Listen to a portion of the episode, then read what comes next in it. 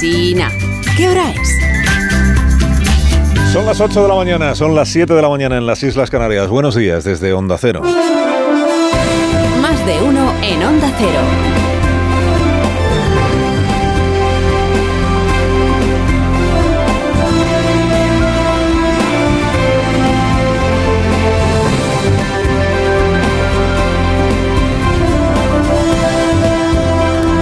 ¿Cómo están? Bienvenidos a una nueva mañana de radio. Corresponde al 23 de enero del 2024. Y hoy toca sapo para, para desayunar. Y toca sapo en el Ministerio del Interior. Porque no es plato de gusto, claro que habiendo sido reprobado en su día el ministro en el Congreso por la crisis de Melilla, ahora sea el Tribunal Supremo el que venga a reprobarle por la crisis de Ceuta. Bueno, pero el ministro no ha sido condenado, ¿no? Ya. Pero el Supremo está rebatiendo todo lo que en su día eh, dijo para justificar al ministro la actuación del gobierno en la crisis de Ceuta. O sea que al gobierno del Aquarius, o al gobierno del ex Aquarius, se le atraganta definitivamente esto la política migratoria. ¿eh? Cuando no está encubriendo la vulneración de los derechos humanos por parte de Marruecos, que es lo que hizo en Melilla, está troceando al gusto de Puigdemont las competencias del Estado en materia migratoria, que es en lo que está ahora o está subiendo en furgonetas a menores de edad que han llegado solos a Ceuta para mandarlos a Marruecos sin atender a sus circunstancias individuales, que es lo que hizo en agosto del año 21, según declara aprobado la sentencia del Tribunal Supremo. Primero fue el Tribunal Superior de Justicia de Andalucía y ahora es el Supremo quienes declaran probado que en Ceuta, en agosto del año 21, consecuencia de aquella crisis que inició el rey Mohamed, puede ser que el rey Mohamed alentó la llegada de personas eh, sin papeles, en, en situación irregular, a Ceuta, bordeando el. Dijo que la gendarmería no actúe, no sé, que se corra la voz, de que los policías no van a actuar. Es un montón de miles de personas. La mayoría de ellas a nado, eh, bordeando el espigón, pues llegaron a la ciudad autónoma de Ceuta. ¿Para qué? Para desestabilizar la ciudad. Este es el objetivo del, del rey Mohamed.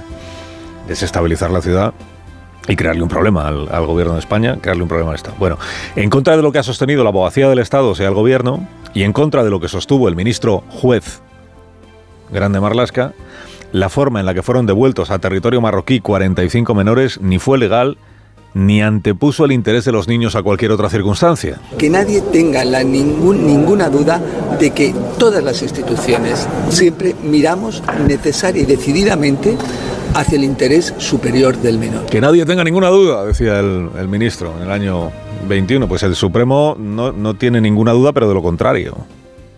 No tiene ninguna duda de que no se antepuso el interés del menor. No tiene ninguna duda de que no se respetó la ley de extranjería. De que no se respetó el convenio europeo. No tiene ninguna duda de que el acuerdo entre los gobiernos de Marruecos y de España, que es lo que invocó el Ministerio en su momento como paraguas para sacar de nuestro territorio a menores de edad, ese acuerdo no tiene ninguna duda el Tribunal Supremo en que nunca puede estar por encima de la legislación, de la ley, por muy acuerdo entre dos países que sea. Y por mucho que el ministro llamara retornos asistidos, aquellos traslados para negar que fueran devoluciones, devoluciones en frío en este caso, que no en caliente. El Ministerio del Interior no es el competente ni para la tutela de los menores eh, eh, no acompañados, ni tampoco es el competente, el competente para resolver o decidir sobre ningún retorno asistido de estos menores. Yo no he decidido nada, es lo que decía el ministro cuando empezó la instrucción judicial, decía esto no es competencia del ministerio directamente, ya, pero luego pasó que la delegada del gobierno en Ceuta, una vez ya imputada, declaró en el, en el juzgado que ella todo el tiempo hablaba con el secretario de Estado de Interior. Que cada vez que se consumaba una devolución, ella se lo comunicaba al secretario de Estado de Interior. Una devolución, perdón, un retorno asistido. Y que por tanto la responsabilidad del gobierno de Madrid, como decía la delegada, pues era pues era patente. ¿no?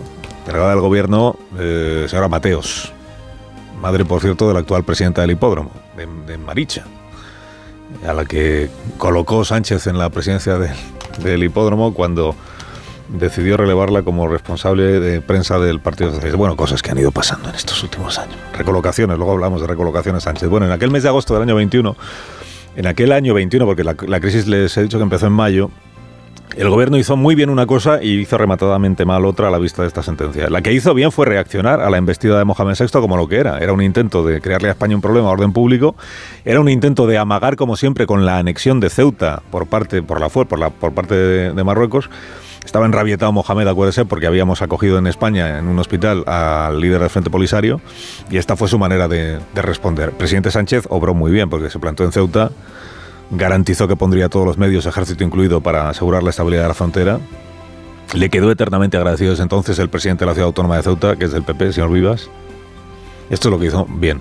Lo que hizo mal, delegada del gobierno mediante, fue esto otro, que es despachar a los menores de regreso a Marruecos en vista de que no tenía dónde meterlos, de que ya no sabía qué hacer con ellos. Furgoneta a furgoneta se consumó el atropello de la ley. Y el resto ya es historia, porque luego ya sabe usted, Sánchez acabó cambiando la política, eh, la política respecto del Sáhara Occidental por su cuenta de riesgo, cambiando la posición histórica de España y del partido que él lidera, la posición histórica del PSOE, sin que dentro del PSOE, pues como siempre, nadie levantara la voz, porque para qué. Cambió la posición sobre el Sáhara Occidental, se convirtió en el mejor amigo de Mohamed VI, blanqueó la actuación de la policía marroquí en Melilla el año siguiente, cuando lo del intento de salto de la valla, y hasta hoy. Y hasta hoy. El presidente del Aquarius, que es como debutó Sánchez, acuérdese que acabó describiendo lo que había pasado en Medilla en el año, en el año 21, en el año 22, como un ataque a la integridad territorial de nuestro país a cargo de un temible grupo de desheredados sudaneses. Igual por eso Puigdemont pues le ve afín a sus planteamientos y dice, dame la política migratoria a mí, si total podemos estar de acuerdo. Se le acumuló el trabajo al ministro de Justicia Bolaños, que fue quien prometió defender a los jueces de cualquier intento de presión. Por su interés recordamos también esta mañana estas declaraciones. Mire. Que este gobierno va a defender a jueces y magistrados de cualquier descalificación, venga de donde venga, y también de cualquier intento de injerencia. Estuvo bravo ahí el ministro porque se lo estaba diciendo a los del PP, claro, pero ahora el trabajo lo tiene en casa. No parece que en público esté mostrando la misma bravura. Dios, se le acumula el trabajo porque ya son dos los ministros que han señalado eh, para descalificarle al juez García Castellón. El viernes fue la vicepresidenta 3, Teresa Rivera, comparece en el Congreso, creo, o sea que tiene la oportunidad de... Y ayer fue el ministro de Cultura, el señor Urtasun, que ejerce de portavoz de su partido, todavía no fundado, el Partido Sumar, en una confusión de roles pues propia de este tiempo en el que estamos. Hay actuaciones judiciales que tienen una, motivación política detrás ¿eh? y por lo tanto lo denunciamos, sí. Lo denunciamos. El ministro de Cultura, denunciante de de los jueces que actúan por razones políticas, denunciante no en el juzgado, que es donde se denuncia una prevaricación, sino ante la prensa, que es donde se hace la propaganda cada día. Ayer el Partido Socialista, Bolaños, ya tiene a dos. Tiene a dos dentro del gabinete que están haciendo justo lo que él dijo que iba a impedir que se hiciera, que es presionar, cuestionar, eh, ingerirse en las actuaciones de los jueces. Hombre, cuando lo hace el PP sale rápida, o Jun sale rápidamente a decir, aquí estoy yo. Amigos jueces, aquí estoy yo para cuando lo hacen los tuyos. Partido Socialista estrenó ayer portavoz de su ejecutiva, perfectamente prescindible, con todo el afecto a la nueva portavoz, la señora Peña, perfectamente prescindible el cargo porque la portavocía del partido se hace en la sala de prensa del Palacio de la Moncloa. Pero bueno, debutó la señora Peña, eh, Esther, como, Esther creo se llama, como recitadora de salmos gubernativos. Por ejemplo, este que dice que al regalarle la impunidad a Puigdemont, que en eso consiste la amnistía, y a los del Tsunami Democratic, se ensancha la democracia, anchas Castilla. Estamos para ensanchar la democracia. La democracia es más completa si incorporamos a aquellos, aquellos actores que tuvieron, por una u otra circunstancia, que salir. Actores que tuvieron que salir.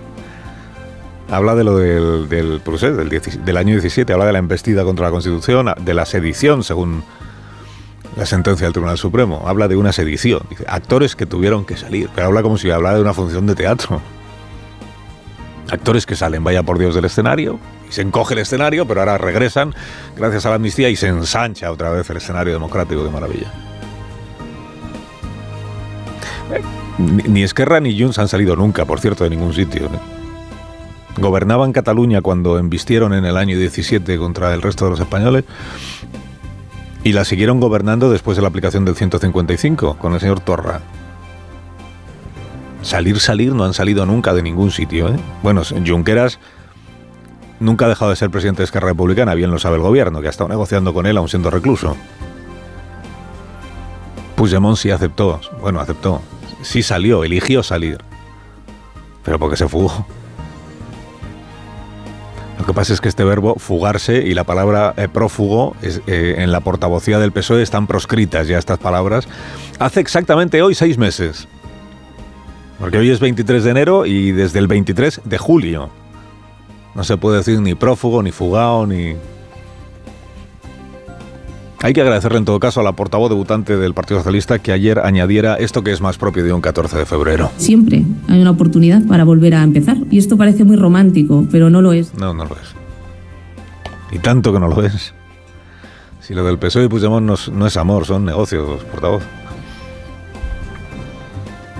Esto no se le llama oportunidad de volver a empezar, se llama impunidad para poder regresar.